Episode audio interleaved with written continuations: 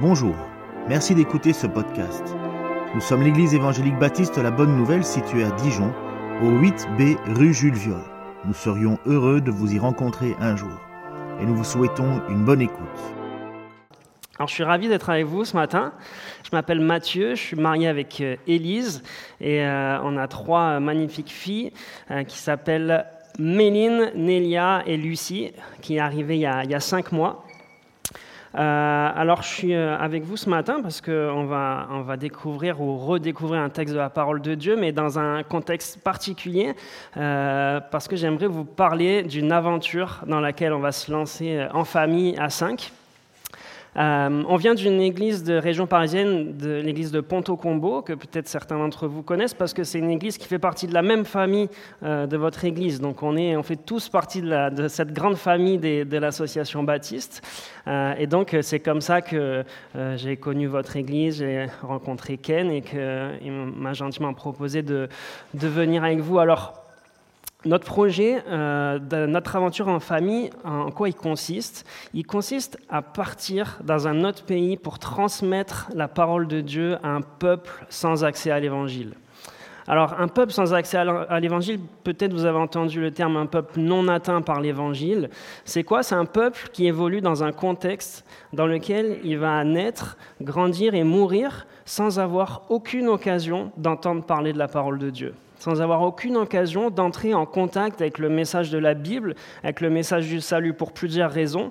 Peut-être que dans certains cas, bah, dans la plupart des cas d'ailleurs, euh, la Bible n'a pas été traduite dans la langue de ce peuple, donc ils ne peuvent pas découvrir le message simplement en lisant la Bible, mais il n'y a pas d'église dans lesquelles ils peuvent aller pour découvrir le dimanche matin le message du salut.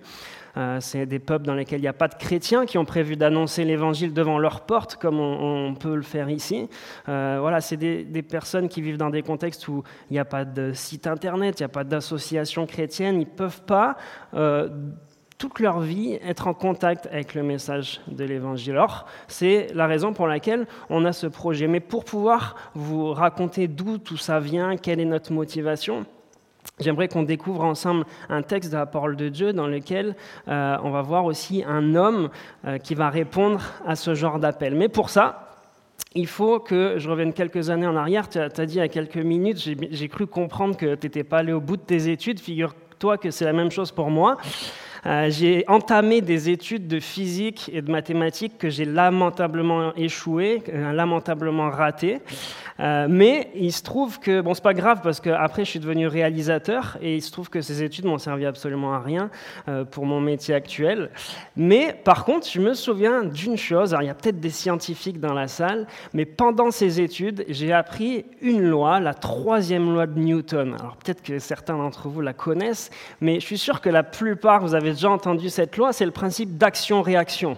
Hein, là, ça parle un peu plus. Hein. Euh, l'action-réaction, c'est quoi? C'est qu'il y a un élément déclencheur, une action, qui va générer une ou plusieurs réactions. Par exemple, euh, si je prends une brique et que je la lance dans le mur, euh, normalement, si la brique est plus solide que le mur, elle va faire un trou dans le mur. Et si le mur est plus solide que la brique, la brique va se briser en mille morceaux. Et puis, à la suite de ça, je vais me faire virer par Ken de l'église, parce que si j'ai bien compris, c'est assez neuf ici. Euh, mais rassurez-vous, ce n'est pas dans mes projets.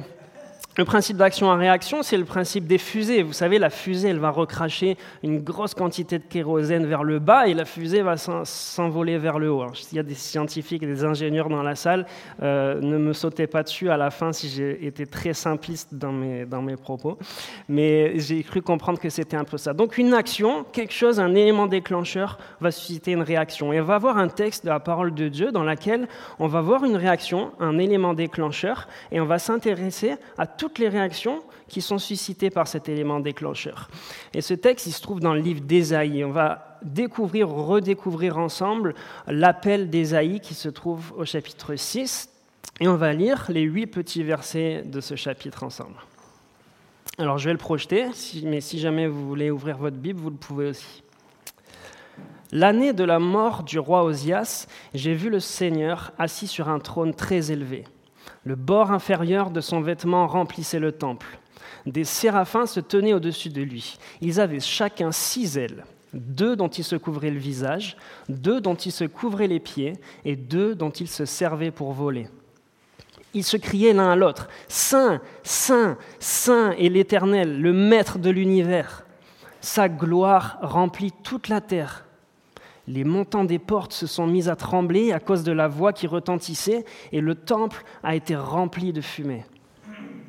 Alors j'ai dit, Malheur à moi, je suis perdu, car je suis un homme aux lèvres impures, j'habite au milieu d'un peuple aux lèvres impures, et mes yeux ont vu le roi, l'Éternel, le Maître de l'univers. Cependant, l'un des séraphins a volé vers moi, tenant une braise qu'il avait prise sur l'autel à l'aide de pincettes. Il a touché ma bouche avec elle et a dit, Puisque ceci a touché tes lèvres, ta faute est enlevée et ton péché est expié. J'ai entendu le Seigneur dire, Qui vais-je envoyer et qui va marcher pour nous? J'ai répondu, Me voici, envoie-moi. Alors dans ce texte, on a un élément déclencheur qui va susciter une réaction. Cet élément déclencheur, c'est quoi? C'est la manifestation de la gloire de Dieu.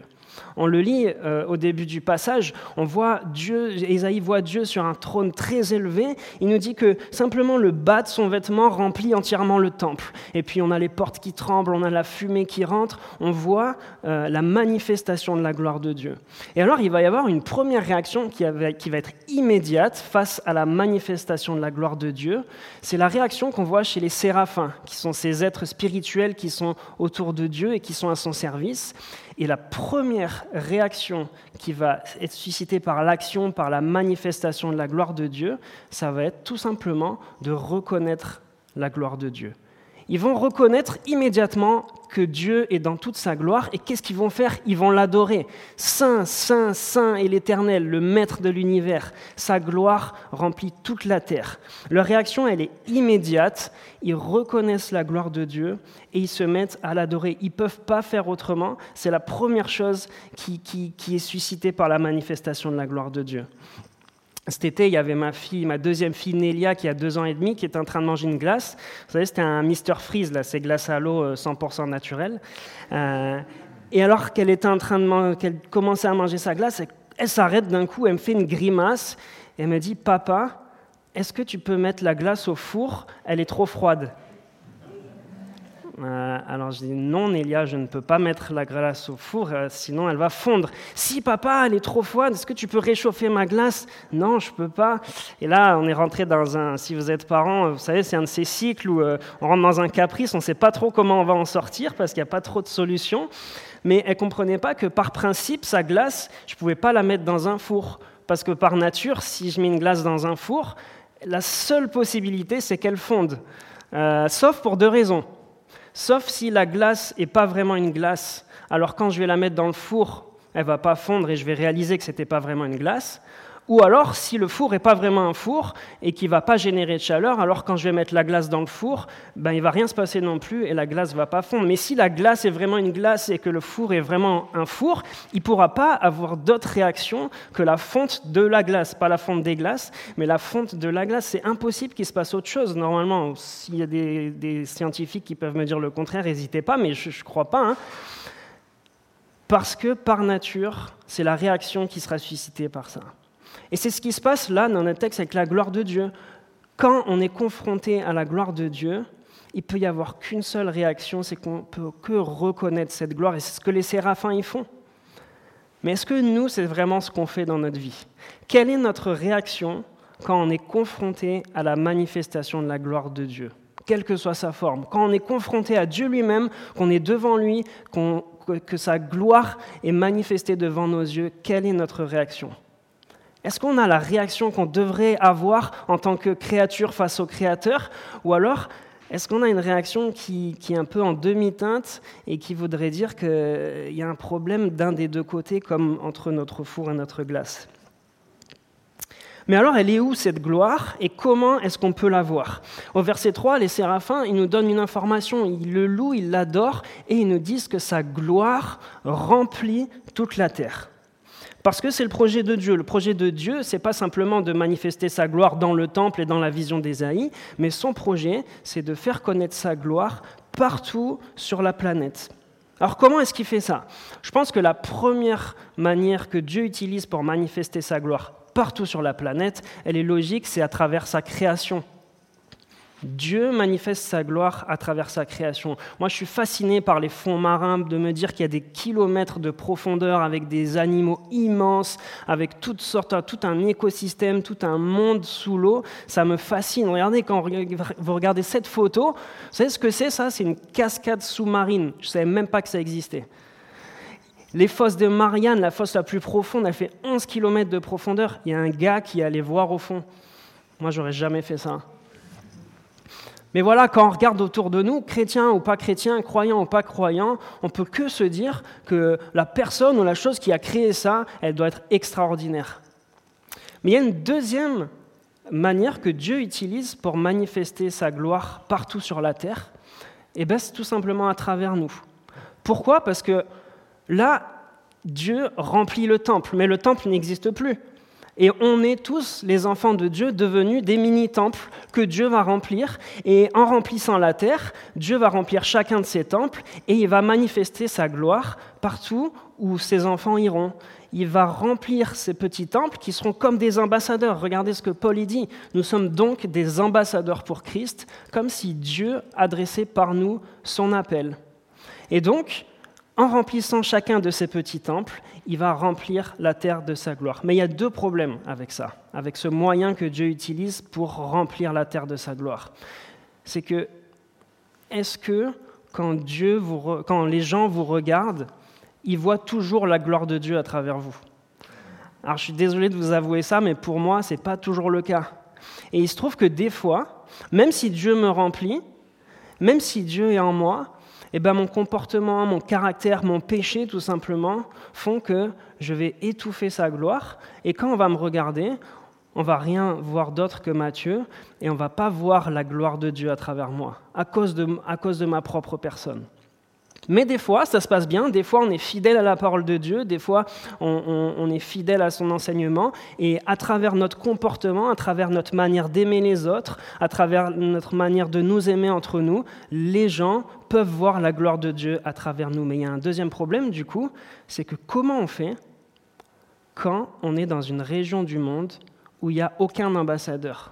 Où il n'y a aucun mini-temple que Dieu a prévu de remplir et à travers lesquels, simplement en les voyant et les côtoyant, on peut découvrir la gloire de Dieu autrement qu'à travers la création. Et voilà une des premières motivations avec Élise pour mettre en place cette nouvelle aventure en famille. C'est parce qu'on a découvert une région en Afrique du Nord, une région dans laquelle il n'y avait aucun ambassadeur, aucun petit temple, aucun chrétien, aucun enfant de Dieu que Dieu avait prévu de remplir de sa gloire pour qu'elle soit manifestée auprès du peuple qui l'entoure. Et donc c'est une région en Afrique du Nord dans laquelle, une région qui fait 100 000 km, 500 km sur 200 km, dans laquelle, si vous vous baladez dans cette région, vous trouverez zéro chrétien, vous trouverez zéro pasteur, vous trouverez zéro église, zéro missionnaire, Zéro institution chrétienne, zéro association, zéro librairie chrétienne, vous trouverez aucune trace, aucune présence de l'Évangile, aucun moyen d'être en contact avec le message de l'Évangile. Et c'est la raison pour laquelle, avec Élise, on, veut se lancer dans ce projet, parce que c'est une région dans laquelle la gloire de Dieu n'est pas assez visible.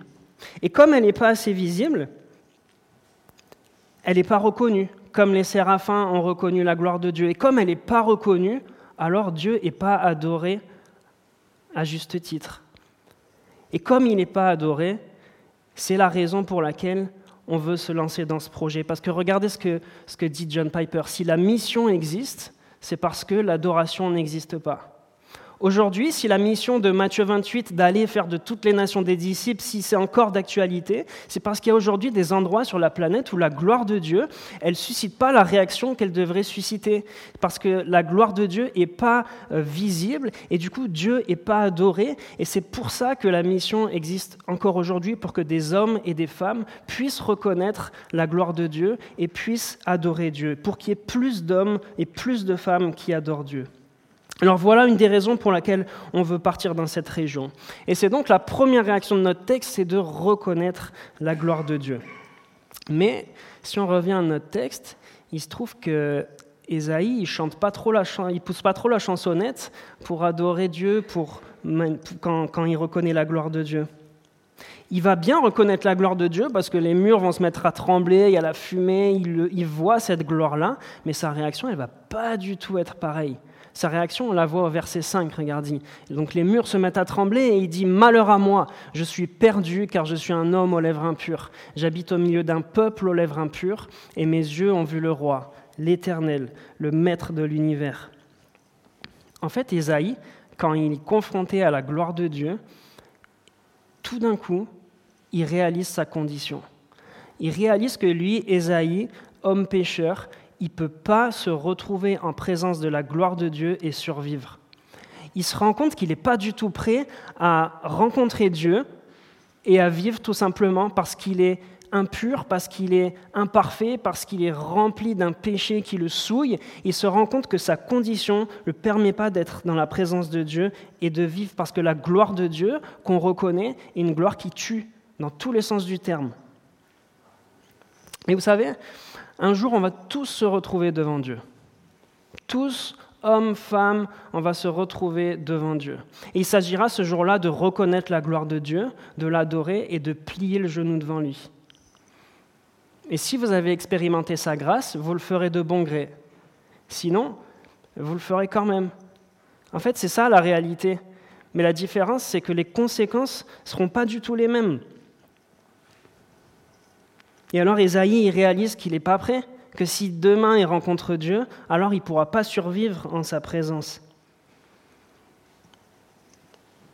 Et donc il réalise qu'il a besoin de quelque chose de très important. Il a besoin d'être réconcilié avec Dieu.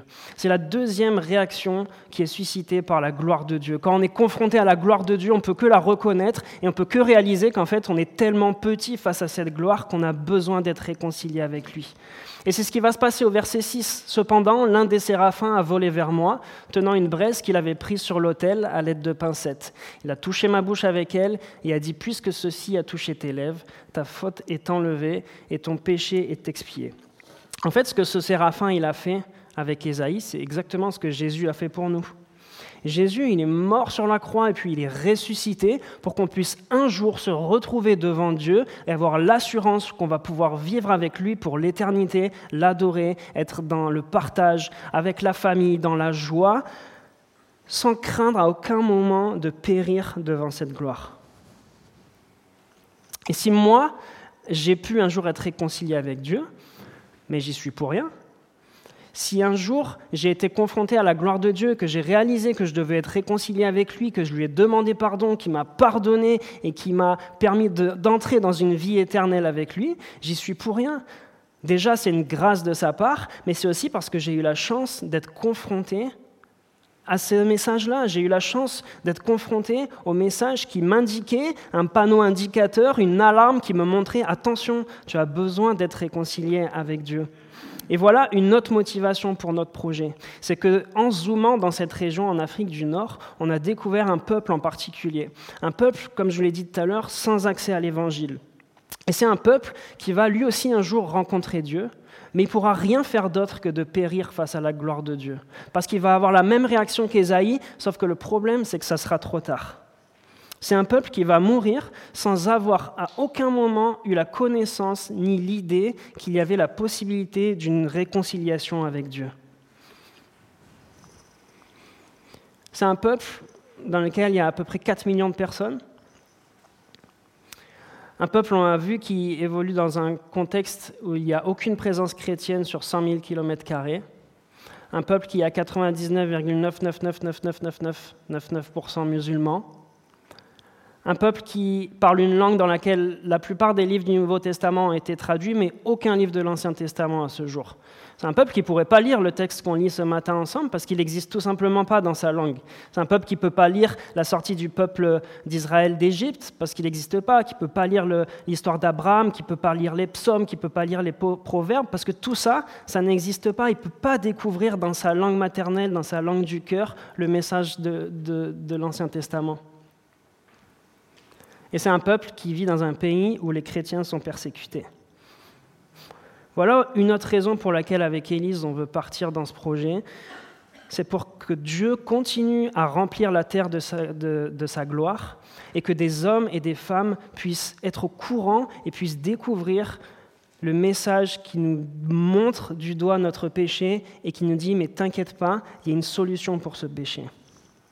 Donc voilà la deuxième réaction de notre texte. Une fois qu'on est face à la gloire de Dieu, qu'on l'a reconnue, on peut que réaliser notre petitesse face à cette gloire et notre besoin d'être réconcilié. Alors Isaïe, il a reconnu la gloire de Dieu, il a été réconcilié avec lui, et c'est là qu'il va se passer quelque chose de complètement étonnant dans notre texte. Parce que c'est seulement après ça que Dieu va intervenir pour la première fois. Pendant les sept premiers versets, on parle d'Ésaïe, on parle des séraphins, on parle de la gloire de Dieu, mais à aucun moment Dieu n'intervient. Et là, il va intervenir au verset 8 et il va poser une question. Qui vais-je envoyer et qui va marcher pour nous? Qui vais-je envoyer et qui va marcher pour nous? Je ne sais pas si ça vous est déjà arrivé d'être dans un concert ou dans un spectacle et puis la personne au micro à un moment dit Ok, maintenant j'ai besoin d'un volontaire. Et là, on a tous la même réaction on baisse les yeux, on regarde nos pieds, on a le cœur qui commence à s'accélérer, les auréoles sous les bras, etc. Vous connaissez et on, espère de tout notre cœur qu'on ne va pas être sélectionné. Et en général, on est forcément assis à côté de l'enfant le plus turbulent de la salle, et puis là, d'un coup, tac, on nous repère, ah, c'est toi, tiens, viens avec moi. Mais pourquoi est-ce qu'on est terrorisé par ça? Parce qu'on ne sait pas ce qui va se passer. Moi, c'est mort, je ne viens pas sur la scène avec toi devant des milliers de personnes si je ne sais pas ce que tu vas me faire faire, c'est normal. Et ça, c'est la spécialité de ma femme, Élise. Elle me dit, Mathieu, est-ce que tu peux me rendre un service? Alors je dis, ben, je ne sais pas, dis-moi ce que c'est et je te répondrai. Et là, elle me dit, non, d'abord tu me dis si tu veux me rendre le service, ensuite je te dirai ce que c'est. Et là, en général, ben, j'hésite une seconde et puis forcément, je dis, bon, ok, je veux bien te rendre ce service. Et puis deux secondes après, je regrette d'avoir accepté de, de, lui rendre ce service. Mais comme je suis un mari aimant et généreux, je lui rends ce service avec un amour débordant. Et de toute façon, elle n'est pas là, donc vous ne pouvez pas vérifier. Mais en fait, c'est exactement ce que Dieu est en train de faire avec Ésaïe. Et c'est exactement ce que Dieu fait quand il nous appelle. Vous savez, l'appel de Dieu, ce, grand mot-là qu'on utilise un peu à toutes les sauces, Dieu m'a appelé, je ne sais pas si je suis appelé, etc., c'est un mot qu'on utilise à toutes les sauces. Parfois, on l'utilise un peu aussi comme une excuse, mais qu'est-ce que Dieu est en train de faire quand il nous appelle à le suivre, quand il nous appelle à le servir, quand il nous appelle à un nouveau projet, à un nouveau ministère, quand il nous appelle à la mission? Qu'est-ce que Dieu est vraiment en train de faire? En fait, quand, quand Dieu appelle Ésaïe, il l'appelle à être disponible. Quand il lui demande, il lui pose la question, quand il l'appelle, il est simplement en train de lui dire Est-ce que tu es disponible? Et c'est ça la troisième réaction, c'est la réponse à cet appel. Voilà comment nous, en novembre 2020, il y a deux ans, on a reçu l'appel de Dieu on ne savait pas du tout dans quel domaine, on ne savait même pas si c'était dans le domaine de la mission, dans le domaine de l'implantation d'église, dans un autre projet, mais on a reçu un appel de Dieu qui s'est adressé à nous séparément pour Élise et pour moi, mais au même moment, il nous a posé cette question, est-ce que vous êtes disponible pour moi? Mais on ne savait rien de ce qu'il avait prévu pour nous. Et Esaïe, il va répondre sereinement, me voici, envoie-moi. Alors que quelques versets avant, il était en panique totale, sur le point de mourir, euh, euh, j'ai vu Dieu dans sa gloire, je vais, périr parce que je suis un homme impur, j'habite au milieu d'un peuple aux lèvres impures. Là, d'un coup, il répond de manière sereine, me voici, envoie-moi. Mais pourquoi est-ce que Dieu il pose cette question?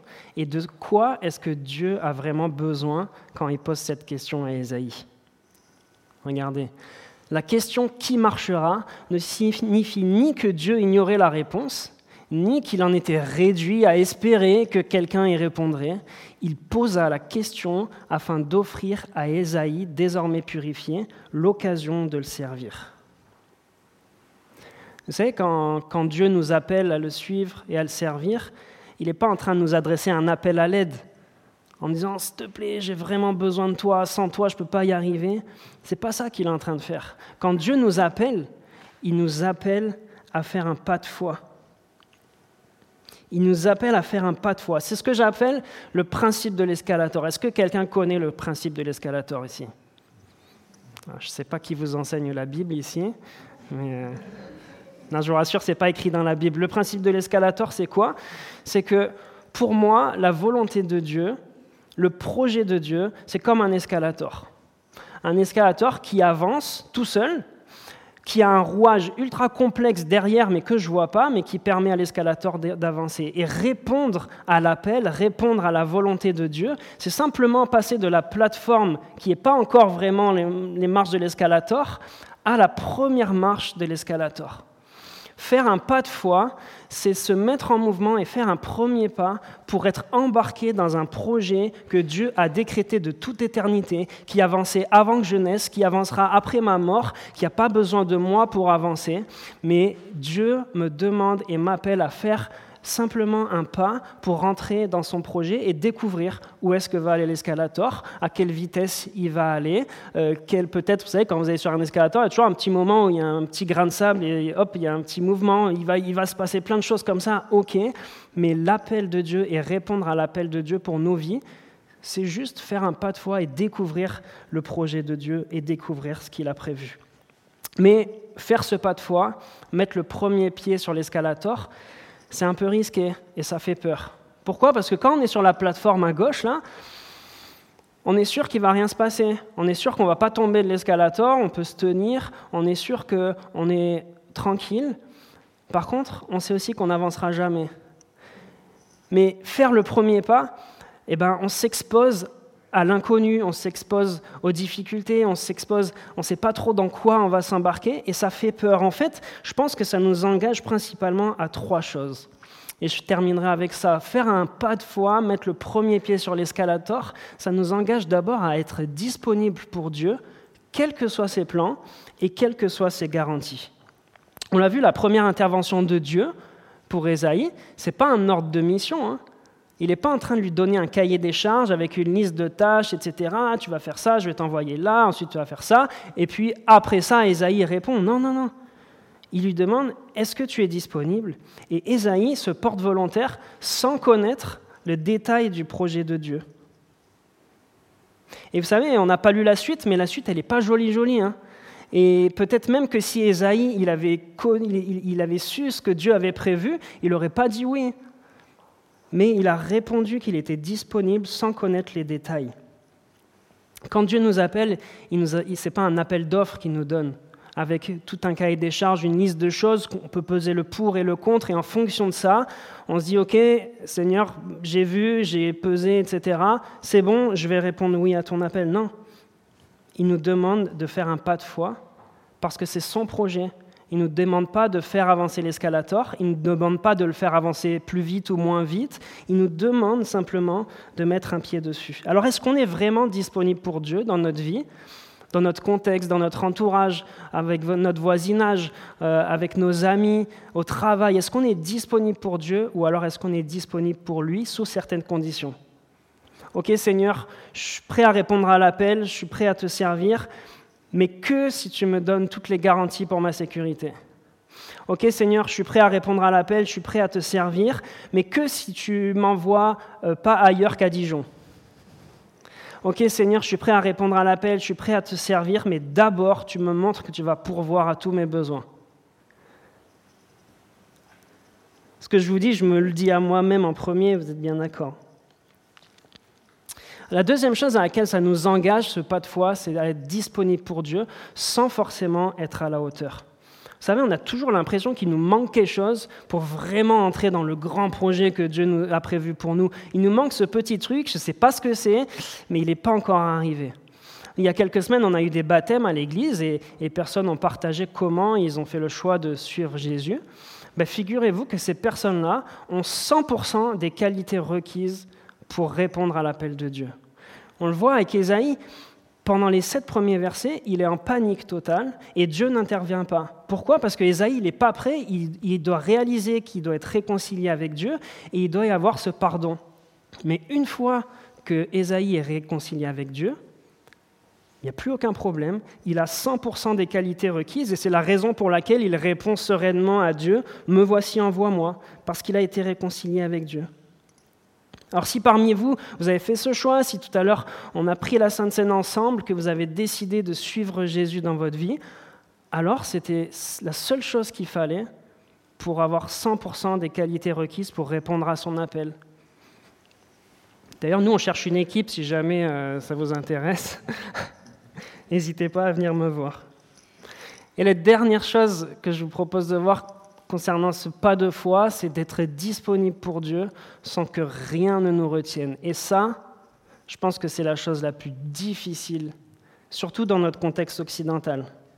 C'est la définition de disponible, c'est quelqu'un qui est libre, qui n'est lié ou engagé par rien. Et jusqu'au verset 8, on a vu tout à l'heure, Ésaïe, il est esclave de sa condition. Son péché le retient, il a des chaînes qui ne lui permettent pas d'entrer dans le projet de Dieu, et Dieu le sait, et c'est pour ça qu'il ne l'appelle pas avant ça. Mais à partir du moment où il est réconcilié, les chaînes sont brisées, et plus rien ne le retient pour suivre le projet de Dieu. Alors qu'est-ce qui vous retient Qu'est-ce qui nous retient d'être vraiment disponible pour Dieu, de mettre ce premier pied sur l'escalator? Ça peut être différent pour chacun de nous, mais il y a peut-être quelque chose qui fait que dans votre vie, vous n'arrivez pas à faire ce pas. Il y a un truc qui vous retient et qui vous empêche de entièrement rentrer dans le plan de Dieu sans forcément connaître les détails de ce plan. Jésus nous a libérés pour qu'on soit libre de reconnaître sa gloire et aussi de la faire connaître au monde entier. Tout le reste, c'est ou du bonus dans notre vie, ou en trop dans notre vie. Alors voilà comment, en janvier de cette année, euh, avec Élise, on a dit à Dieu, OK Seigneur, nous voici, envoie-nous. On ne savait pas trop dans quoi on s'embarquait, mais on avait la conviction que tout ça, c'était le plan de Dieu et c'était le projet de Dieu.